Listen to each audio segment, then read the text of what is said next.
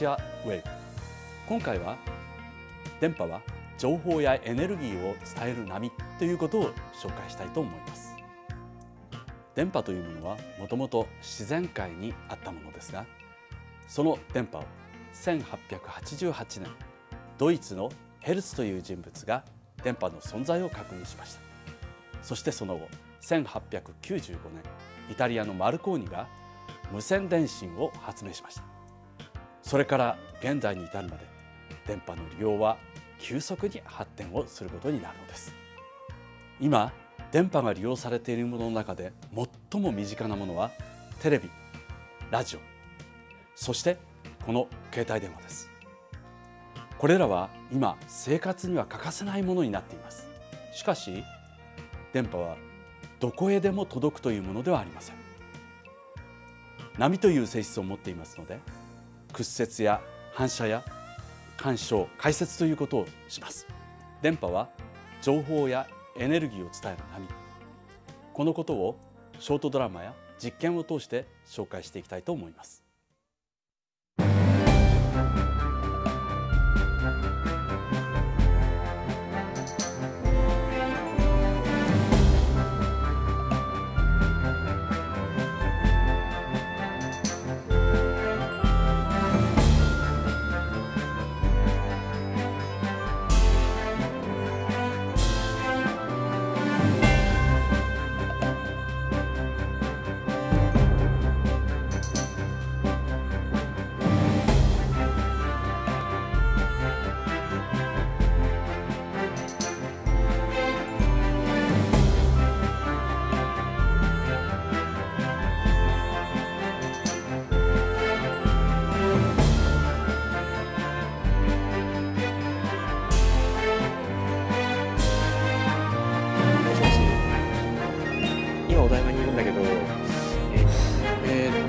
からちょっとどこに行こうかなえ今どこにいるの？えあそう。あそうあ分かった。はい。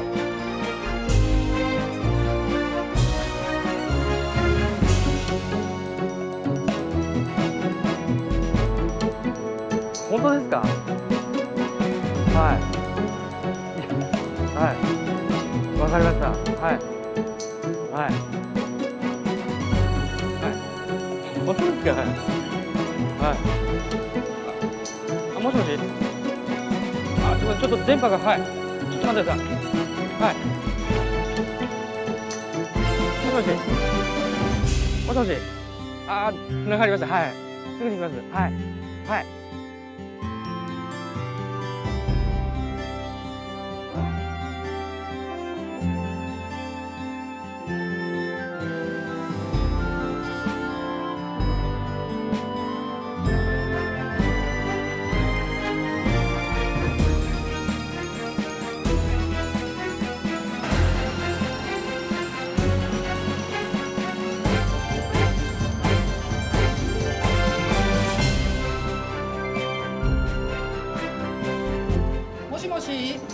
しあ我々ちょっと電波悪かったもんで。あよく聞こえるあどうそっち調子は。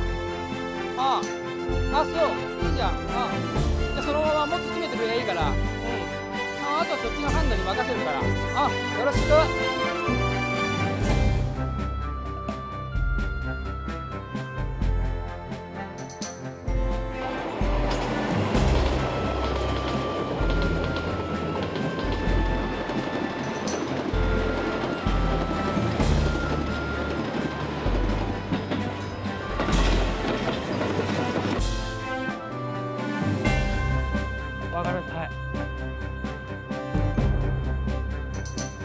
了解しました。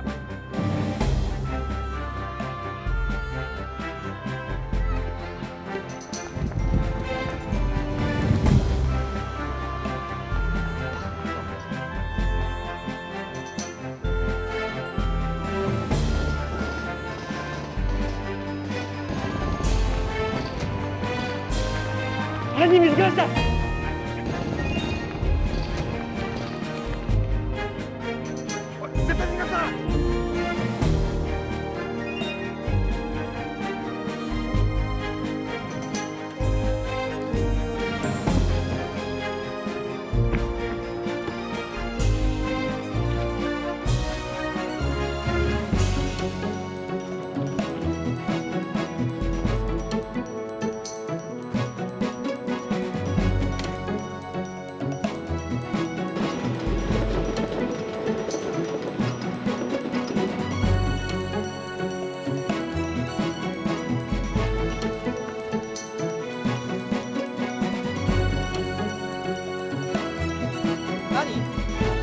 使った。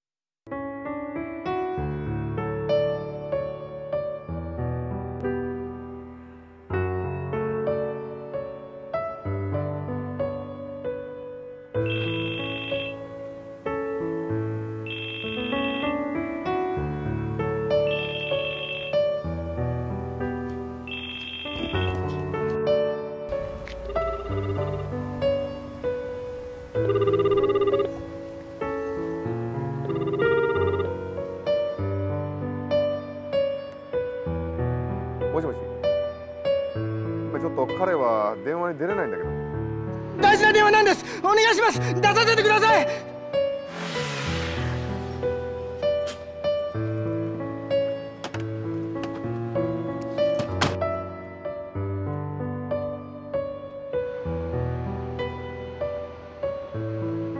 もしもし？うん元気だよ。お前は元気か？うん元気。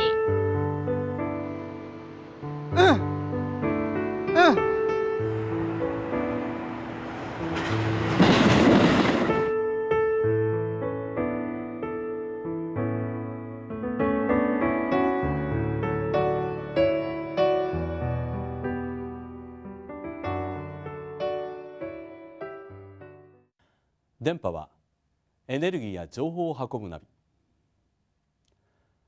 今まで電波がいろいろな実験を通して波であるということを説明してまいりました。今回は電波がエネルギーや情報を運ぶということを皆さんにお見せしたいと思います。今私が持っている2本の銅の棒です。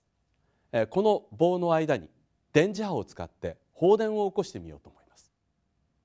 2枚の金属板があります。この金属板に誘導コイルを使って放電を起こします。放電を起こすことによって電磁波が発生します。この電磁波が離れた2つの銅の棒の間にエネルギーとして電気を運んできます。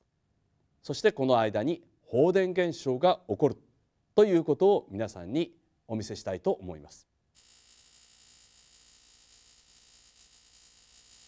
え今あ見ていただいているのは放電現象です。この放電現象は2つの電極の間をプラスとマイナスの間をお電気が流れています。えこの電気のお周りにはえ磁界が必ず存在します。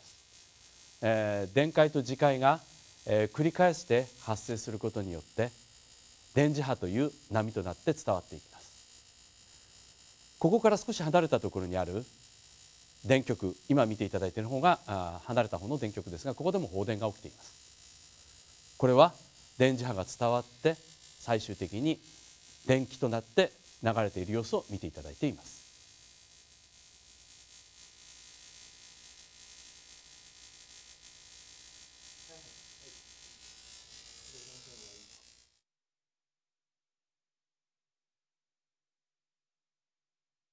それではえ今度は電波が情報を伝えているということを皆さんにえーお教えしたいと思います。今こちらにあるのがラジオです。ラジオは情報を電波で伝えている道具です。このラジオを金属の箱の中に入れてみます。金属の箱は電波を通しません。この中に入れると音が消えてしまえばこれは電波が遮断されたということになります、はい。えーそれではやってみましょう、えーまずラジオのスイッチを入れてみます。はい。このように情報が伝わってきます。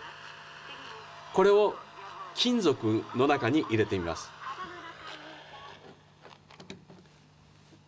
全く情報が伝わってきません。ではこれをもう一度上げてみます。このように声が入ってきます。金属によって電波が遮断されますので情報が入らないということになります。えーではあアナログ信号とデジタル信号の違いをオシロスコープを使ってお見せしましょう。まず今映っているのがアナログ信号です。アナログ信号は信号が連続的に変化している様子がお分かりいただけると思います。デジタル信号の場合は信号があるないという状態がはっきりしています。これが連続的につながっているのがデジタル信号です。現在コンピューターやさまざまな情報はこのデジタル信号を通して送られています。今あお見せしましたように電波によって放電が起きる。これはエネルギーを運ぶということです。それから電波によって情報を運んでいるラジオ。これを金属の箱に入れることによって電波が遮断される。このようなことから電波はエネルギーや情報を運んでいるということがお分かりいただけたと思います。電波は情報やエネルギーを伝える波です。この性質を利用してラジオテレビなどが作られています。いろいろな情報を遠くまで送るということができるのです。電磁波の一種である X 線は骨などによってエネルギーが吸収されるという性質を利用して骨の異常あるいは内臓の異常などを早期に発見するレントゲンという手法で利用されています。このように電磁波の情報を運ぶという性質やエネルギーを伝えるという性質を非常にうまく利用して私たちの文化的な生活が成り立っているということが今回の内容でお分かりいただけたと思います。